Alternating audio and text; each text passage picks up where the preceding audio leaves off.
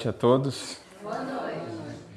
Que a paz de Jesus, nosso mestre, amigo, abençoe os nossos corações, que estejamos aí em paz, serenos, tranquilos, agradecidos pela oportunidade de estarmos reunidos mais uma vez em torno do Evangelho, sob as luzes dessa doutrina bendita, que é a doutrina espírita, que nos ajuda a ir ainda mais fundo nas lições de Jesus que são e serão sempre para nós a verdadeira fonte da água viva, do qual nosso espírito, nossos espíritos, nós estamos assim tão sedentos, que possamos matar essa sede e sairmos daqui renovados de fato para a vida lá fora, para os desafios, para as lutas. É com esse intuito que temos essa bênção e essa oportunidade que o alto nos dá para nos fortalecer na caminhada para que juntos, né, partilhando da amizade, da fraternidade, da alegria do Evangelho, a gente se sinta realmente amado e amparado pelo alto.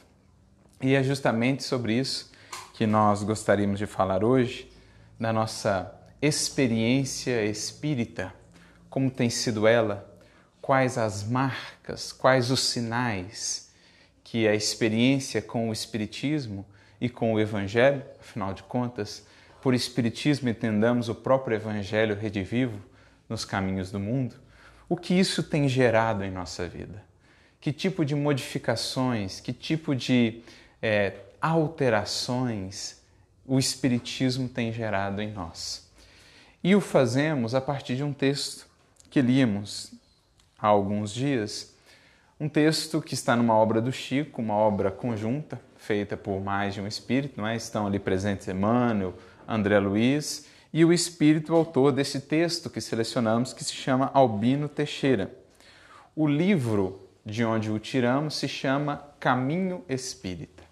Já um título para nós muito interessante, porque nos mostra que a nossa experiência com o Espiritismo é um caminhar, não é algo que se dá de um momento para o outro. A partir de um momento passei a me dizer espírita, então já está pronta, né? digamos assim, a minha conversão ou a minha experiência. Não, é uma caminhada. A cada dia, ou a cada momento, digamos, do dia mesmo, a cada experiência nova vivida, se há de minha parte esse compromisso, essa sinceridade de busca, essa disposição de melhoria e de aperfeiçoamento, eu avanço mais um passo nesse caminhar espírita que nos está proposto. Então, quando nós abraçamos o Espiritismo ou qualquer outro caminho espiritual, qualquer outra religião, é importante que tenhamos isso em mente, que não é algo, digamos, como um ponto de chegada, mas antes um ponto de partida.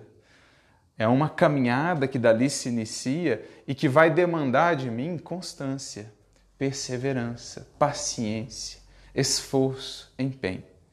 E é justamente, portanto, no contexto desse livro uma vez entendido esse conceito, que estamos inseridos numa jornada de aprofundamento dessa experiência, que Albino Teixeira nos traz então esse, essa mensagem cujo título é Sinal Espírita. Porque na medida em que vamos percorrendo esse caminho espírita, se há de fato de nossa parte abertura, maleabilidade, é, esse espírito de renovação e de humildade que é a base de qualquer transformação em nossa vida, então esse caminho vai imprimindo em nós sinais, marcas, que são, digamos, o resultado principal da minha experiência com o Espiritismo. E ele vai fazer uma distinção que é importante, que é justamente a distinção entre os sinais puramente exteriores e aqueles que efetivamente importam, os sinais interiores que o Espiritismo tem gravado em mim, que o Evangelho tem marcado em mim. Por isso, ele começa dizendo: quando a pessoa entrou no Espiritismo, é fácil verificar. Basta perquirir um fichário ou escutar uma indicação. Em nossos tempos né, de modernidade, basta ver lá, às vezes, no Facebook da pessoa, pelas mensagens que ela posta ou lá pela descrição que ela põe. É simples de chegar a essa conclusão de que fulano ou ciclano entrou no espiritismo. que faz parte, que frequenta uma casa, que frequenta um estudo. Mas é importante olhar para além, entendendo que isso por si só não representa muita coisa, ou não representa o essencial. Pelo contrário, né? muitas vezes esquecendo-nos disso, acabamos nos prendendo nessa exterioridade e caindo numa ilusão quanto a nós mesmos, quanto ao aproveitamento dos recursos que temos recebido, construindo uma imagem do que somos bem distante do que de fato ainda somos. Por quê? Nos prendemos a esses aspectos exteriores que no mundo podem até apresentar a nossa personalidade, mas que não a definem, não nos definem de fato esses aspectos.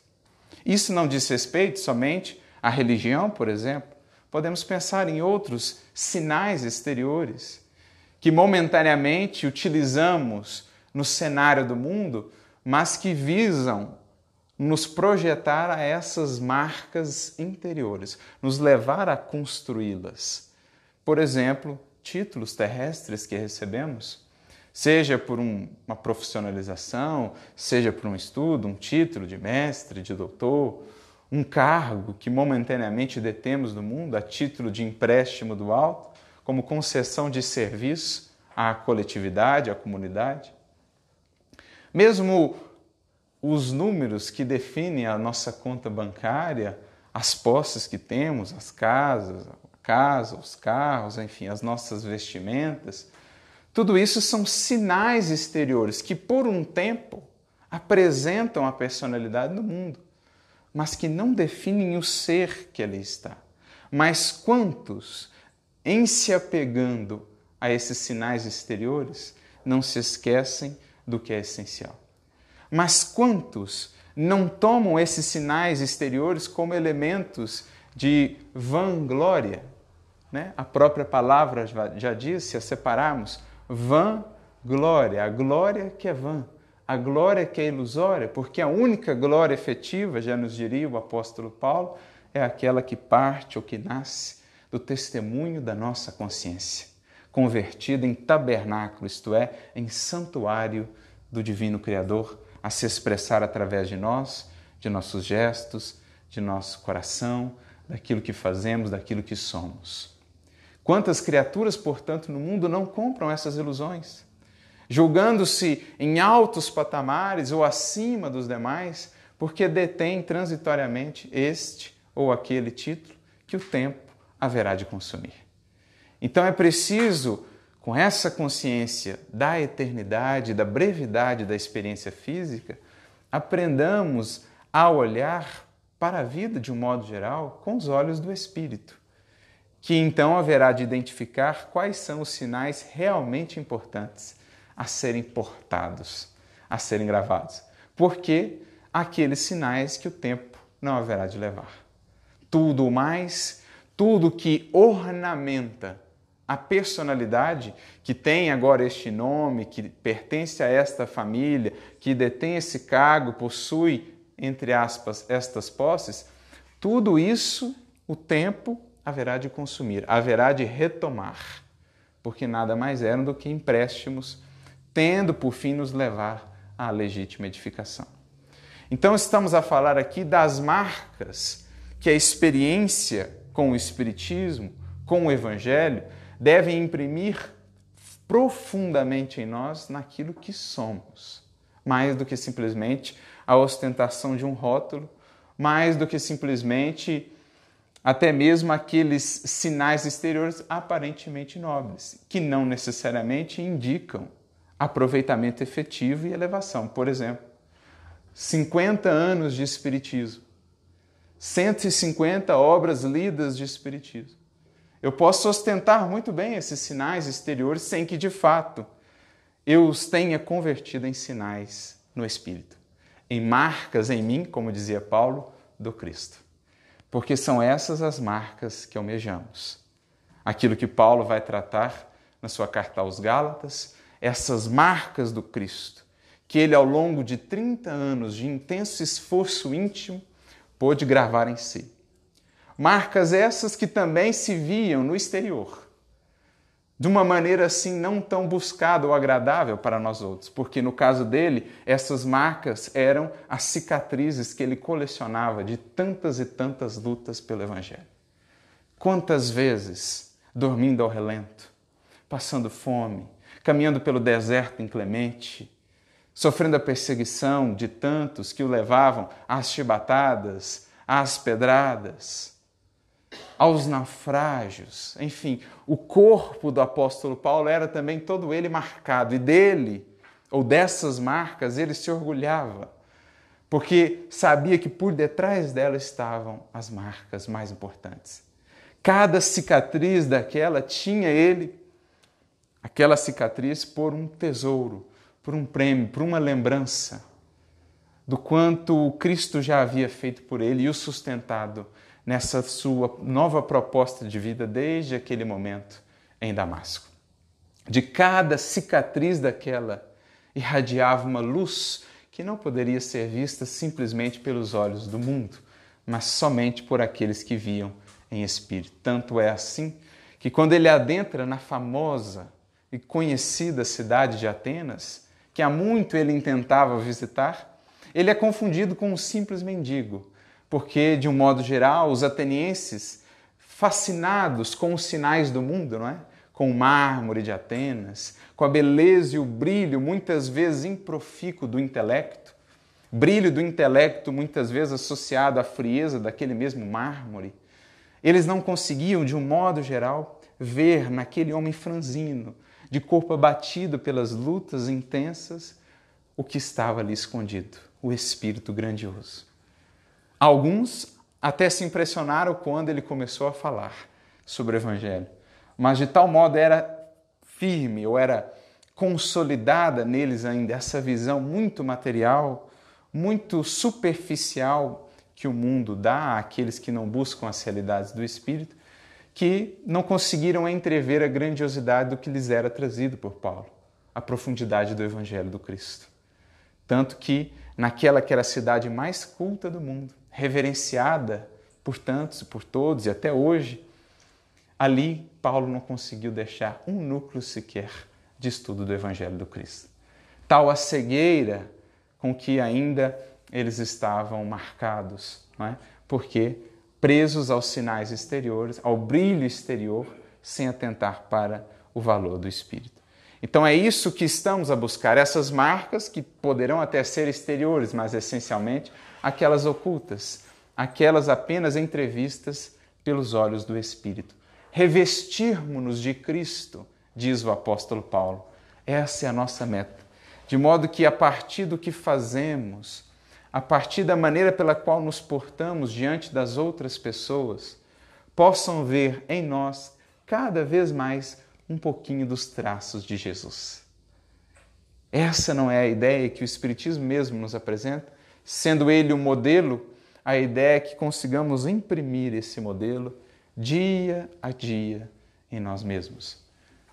Nas palavras de João Batista, é preciso que o eu, esse velho eu, a representar o egoísmo, o individualismo, o orgulho e as ilusões, é preciso que eu diminua e que o Cristo cresça.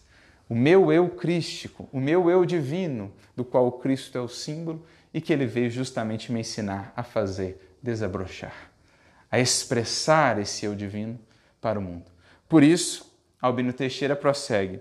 Entretanto, a fim de positivar se o Espiritismo entrou na pessoa, é indispensável que a própria criatura faça menção disso através de manifestações evidentes. Evidentes não no sentido de espalhafatosos, não no sentido apenas do palavreado, que pode sim ser belo, pode até ser eloquente, mas se lhe falta a alma da vivência e da experiência, será sempre vazia. O reino de Deus não são palavras, dizia Paulo, e foi resgatado também, ou foi trazido também para nós por André Luiz. O reino de Deus não consiste em palavras, mas de um poder que irradia. Essa é uma experiência que ela é transmitida pela simples presença. Uma alma cujos sinais estão de fato gravados nela pela simples presença, por onde ela passa, sem que muitas vezes deixe ali qualquer palavra, ela já deixa os traços, ela já deixa os rastros da luz que carrega consigo. Então, manifestações evidentes que não podem ser negadas nem por aqueles mais renitentes. Diante da grandeza espiritual, até os espíritos mais renitentes, mais cedo ou mais tarde, hão de se dobrar. Basta lembrar, por exemplo, o senador Publio Lentulus, que desce de sua grandeza e cai de joelhos perante aquele simples jovem da Galileia que ele encontrou às margens do Tiberíades, sem que conseguisse explicar o que o fazia ajoelhar-se. Tamanho poder que irradiava daquele olhar, daquela simples presença. Ou seja, sinais, sinais que não podem ser apagados, que não podem ser empanados por qualquer capa ilusória do mundo. Vejamos, prossegue ele, dez das inequívocas expressões do sinal espírita na individualidade, que sempre se representa pelo designativo mais nos domínios do bem. Então ele vai agora auxiliando-nos a perceber com mais clareza esses sinais que deveremos buscar em nós, e aí fica o exercício de reflexão para cada um no íntimo da sua consciência ver o quanto pode perceber esses sinais em si, ele vai trazer-nos aqui dez exemplos. Todos eles marcados por uma palavrinha mais, nos domínios do bem. Então, o mais já nos representando aquele que é um dos imperativos da vida. Sempre mais alto, mais além. Dizia Leon Denis, esse era o seu lema, semper ascendens, não é? Em latim, sempre avante, sempre para o mais alto. É mais, é preciso, é o imperativo da vida é progredir, aperfeiçoarmos-nos, sede perfeitos, diria Jesus. Porque entre nós, o ponto em que estamos, e Deus, um infinito caminho se desdobra. Um infinito caminho se desdobra. Por mais que tenhamos percorrido já milênios e milênios sem conta de evolução, desde lá dos primórdios, do momento em que fomos criados até o ponto em que estamos, tudo isso, diante do que nos resta percorrer, é nada. É absolutamente nada, porque é a mesma coisa, na matemática diríamos, que colocar um número finito sobre o infinito, o resultado será dessa divisão sempre zero. Como nos dizer que o que nos falta percorrer até o absoluto é infinitamente maior do que o que já temos percorrido. Para uns, isso pode ser uma má notícia. Para outros, e assim esperamos, isso é uma boa notícia. Afinal de contas, a eternidade aí nos está reservada. É bom saber, é alegre, é contagiante saber que muito temos por fazer, por conhecer, por desenvolver, por aprender. Afinal de contas, qual a graça seria se houvesse um fim? Se chegasse o momento em que eternidade afora não tivéssemos mais nada a fazer, mais nada de novo a aprender ou a realizar. Então é ao contrário do que talvez alguns possam pensar, uma ótima notícia, uma boa nova sabermos que o infinito nos espera. Por isso a palavrinha mais. Avançou nesse aspecto? Dá para fazer mais. Melhorou nesse aspecto? Dá para fazer mais. Está se esforçando nesse aspecto? Dá para fazer mais um pouquinho. Essa é a ideia que o Espiritismo nos transmite em sua própria essência, ao nos mostrarmos como viajantes espíritos errantes, aqui de passagem, mas peregrinos do infinito. Não temos aqui morada permanente nem condição permanente. Temos sim convite sempre ao progredir e ao avançar. Então ele vai, começa listando: mais serviço espontâneo e desinteressado aos semelhantes. Esse é o primeiro sinal que deveremos buscar identificar em nós. E se o falta, se ele falta, é preciso investir nele quanto de serviço, e não só serviço, mas desinteressado e espontâneo. Não é aquele trabalho que faço forçado porque os espíritos superiores me disseram que eu tenho que fazer. Caso contrário, no mundo espiritual não estarei bem. Não. Esse pode ser até o início do processo em que a gente vai meio arrastado. Mas é preciso chegar um momento em que o nosso coração entenda a proposta e de fato exista de nossa parte uma adesão espontânea. Faço porque quero fazer. porque entendi que esse é o caminho libertador, que não há felicidade nem paz longe disso. Fechados na caverna de nosso egoísmo, de nosso orgulho, de nossas ilusões, estamos na condição de Lázaros, mortos. Lázaros esse que o Cristo veio chamar para a vida. Lázaro, sai para fora. Saia da caverna, do pensar apenas em si, nos seus, naquele pequeno núcleo dos seus. Pense em mais larga escala, olhe para quem está ao seu lado. Ame, sirva, encontre este que é o próprio propósito da vida que a natureza nos ensina todos os dias.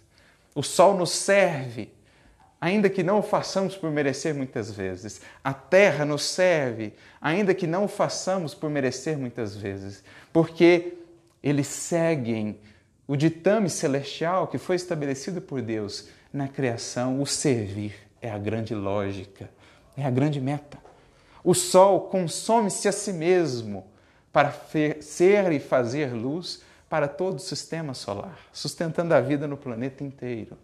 Essa é a dinâmica da criação. E enquanto disso estamos afastados, podemos já estar no Espiritismo, mas o Espiritismo ainda estará longe de nós. Ainda não haverá penetrado os pórticos do nosso mundo, do nosso universo interior. Então, esse é o primeiro sinal distintivo do espírita, do verdadeiro espírita, como Kardec dirá, aquele que está se esforçando. Óbvio, não se espera um nível de serviço que vemos já em grandes almas. É preciso aprendamos a nos contentar, melhor dizendo, né, com as possibilidades que temos, sem, claro, estacionar, buscando nos aperfeiçoar, mas também sem a pretensão de sermos, de um salto, essas almas que admiramos. É preciso caminhar com humildade, fazendo o que está ao nosso alcance e nos esforçando por ir sempre um pouco mais além. Porque essa é a ideia né, que Kardec vai trazer quando nos fala do verdadeiro espírita, no capítulo 17, item 4 do Evangelho segundo o Espiritismo. Reconhece-se esse verdadeiro espírita pelos esforços que empreende. É aquele que, em entrevendo um horizonte mais vasto, se esforça por deixar o horizonte limitado em que estava anteriormente. E sempre o consegue, diz Kardec. Essa palavrinha está lá, sempre o consegue se tem firme a vontade. Então, olha que combinação interessante. Sempre o consegue se tem firme a vontade. Aliando essas duas coisas, a gente sempre pode ir além do que temos sido, do que temos feito. Prossegue ele, mais empenho no estudo. Nós, todos os dias, dedicamos tempo a cuidar do corpo, a higienizá-lo, a alimentá-lo, e muitas vezes negligenciamos os cuidados essenciais com a alma. Porque assim como o corpo se nutre e disso precisa para estar fortalecido, também a alma se nutre do que? De luz, da revelação superior. Diria o Cristo: nem só de pão vive o homem, mas de toda palavra que sai da boca de Deus. Isto é, para a alma, o alimento mais essencial é aquilo que há de divino, aquilo que vem do divino, conhecer as leis divinas, experienciar os sentimentos elevados. Isso é nutrição da alma. Portanto, estudar é requisito essencial no caminho espírita, na caminhada espírita.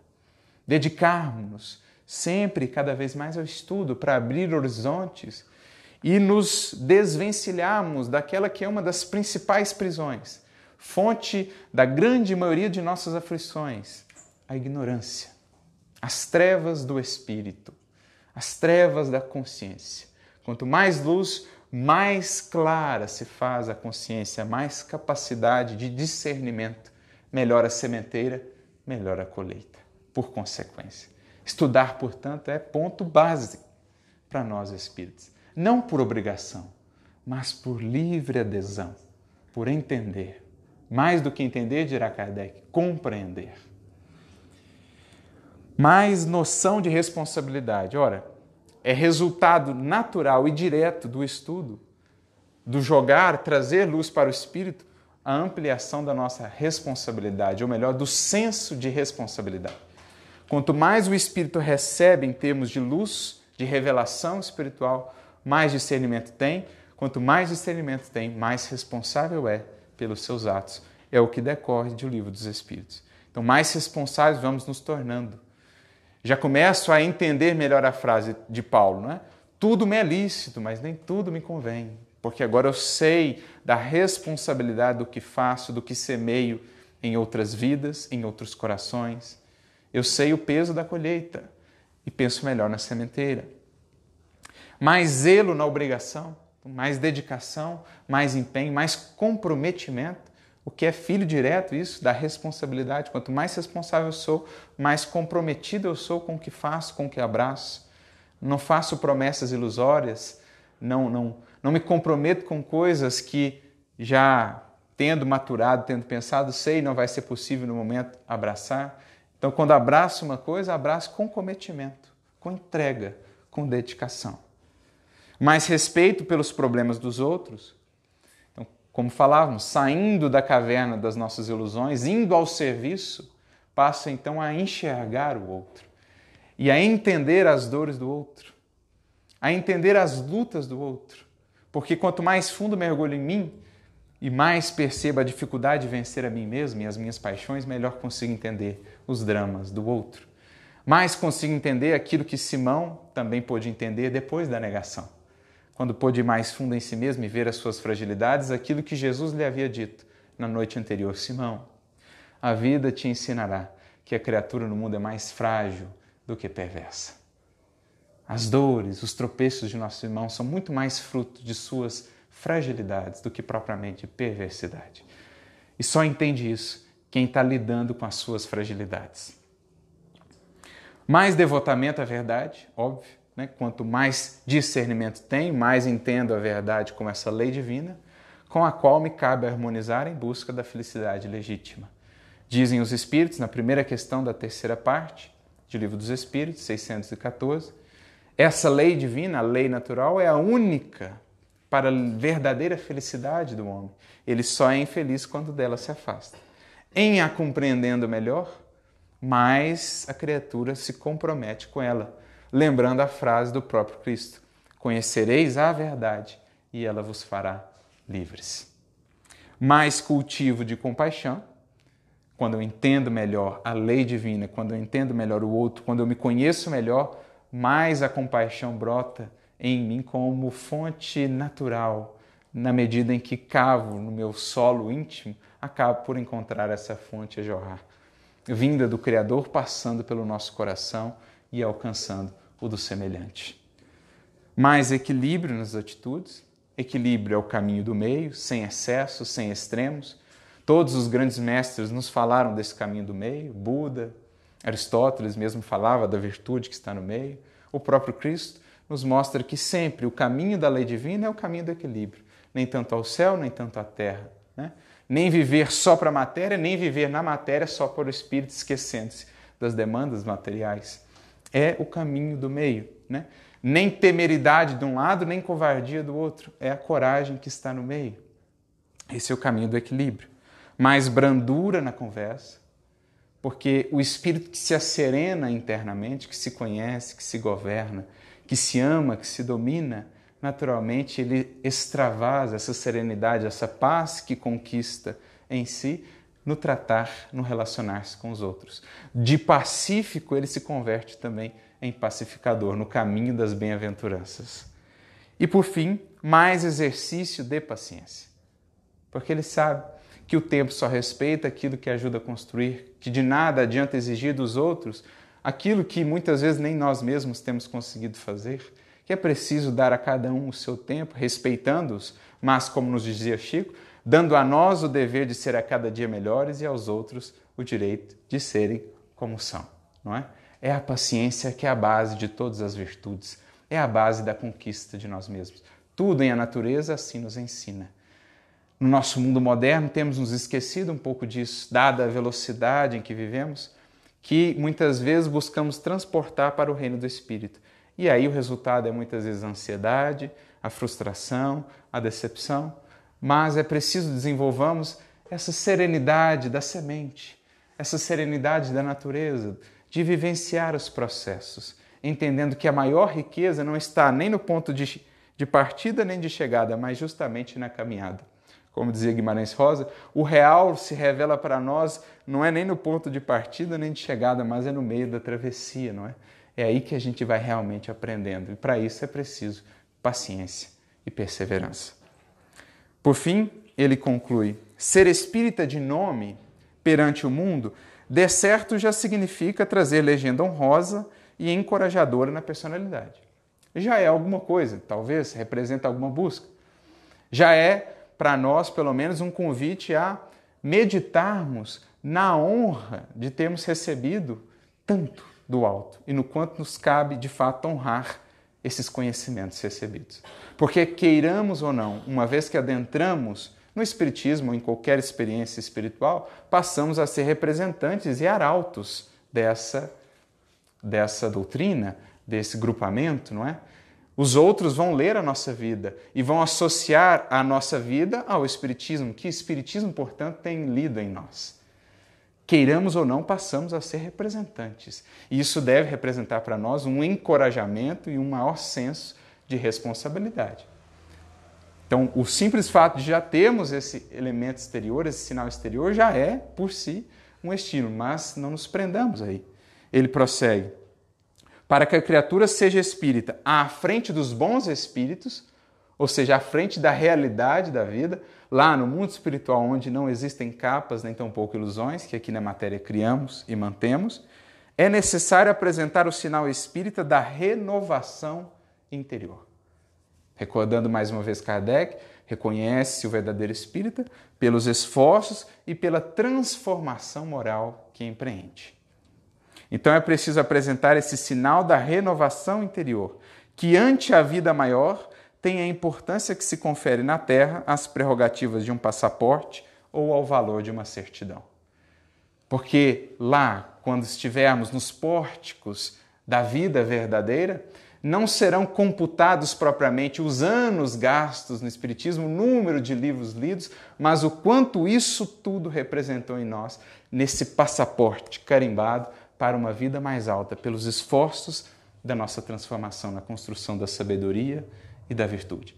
As feições espirituais que daí adquirimos no contato com Cristo, com o seu Evangelho e com o Consolador. Esse é o nosso passaporte para outros reinos, para outros horizontes de vida que nos aguardam e que sequer podemos imaginar a sua grandeza e a sua beleza. Porque, como dizia Paulo, daqui não somos, nem aqui temos morada permanente. Somos, em verdade, cidadãos celestiais de passagem em busca desse passaporte, enfim, que nos dará acesso à glória do reino de nosso Pai. Que Ele nos abençoe, nos inspire a todos e que Jesus possa, de fato, nos inspirar na jornada. Muita paz.